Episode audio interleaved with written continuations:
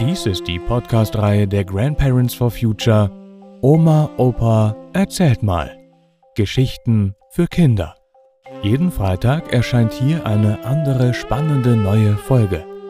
Und jetzt viel Spaß beim Zuhören.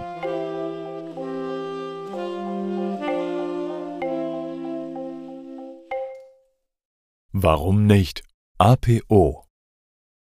1967, 68, also Anno Schnee, bin ich zur APO, zur außerparlamentarischen Opposition gekommen. Ich war als Jugendlicher bei den katholischen Pfadfindern. Na klar, alles war bei uns katholisch. Und so auch die Pfadfinder. Deutsche Pfadfinderschaft St. Georg.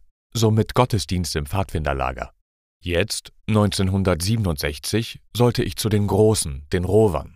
Aber da war am 2. Juni 1968 bei den Protesten gegen das Schah-Regime in West-Berlin etwas passiert, das mich elektrisiert hatte.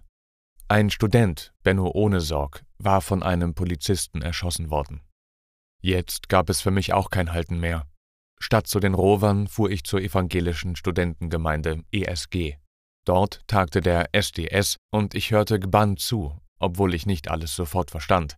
Da war viel Soziologendeutsch, linkes Fachchinesisch dabei. Die ESG war im katholischen Münster der Treff aller engagierten Linken. Aber Zug um Zug verstand ich, worum es ging.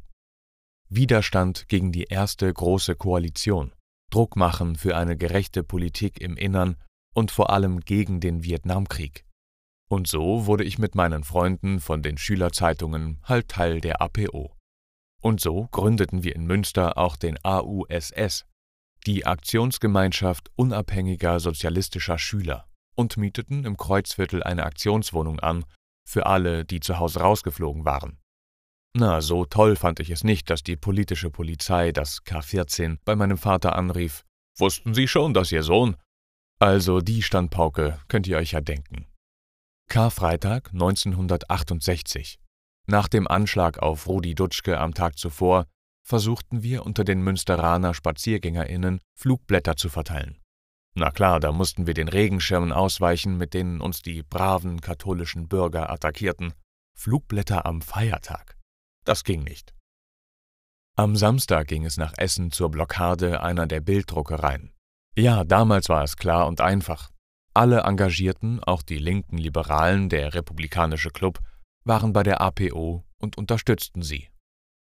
Schnitt Oktober 2021.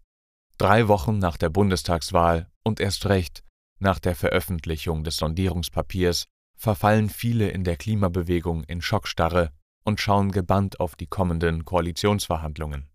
Das reicht doch nie und nimmer für das 1,5 Grad Klimaziel des Pariser Abkommens. Kommt da nur ein fauler Kompromiss zur Klimapolitik raus, so wie in dem Papier? Aber warum schauen wir so gebannt auf das Sondierungsgesprächs- und Verhandlungstheater? Kann bei einer Koalition mit FDP, SPD und Grünen eine gute und klare Klimapolitik für Deutschland herauskommen? Da bin ich mir wirklich nicht sicher.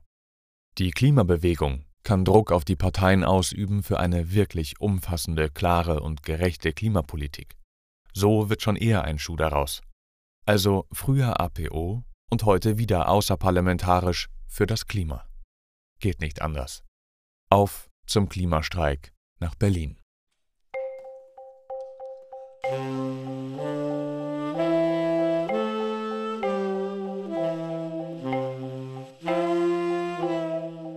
Das war Warum nicht APO.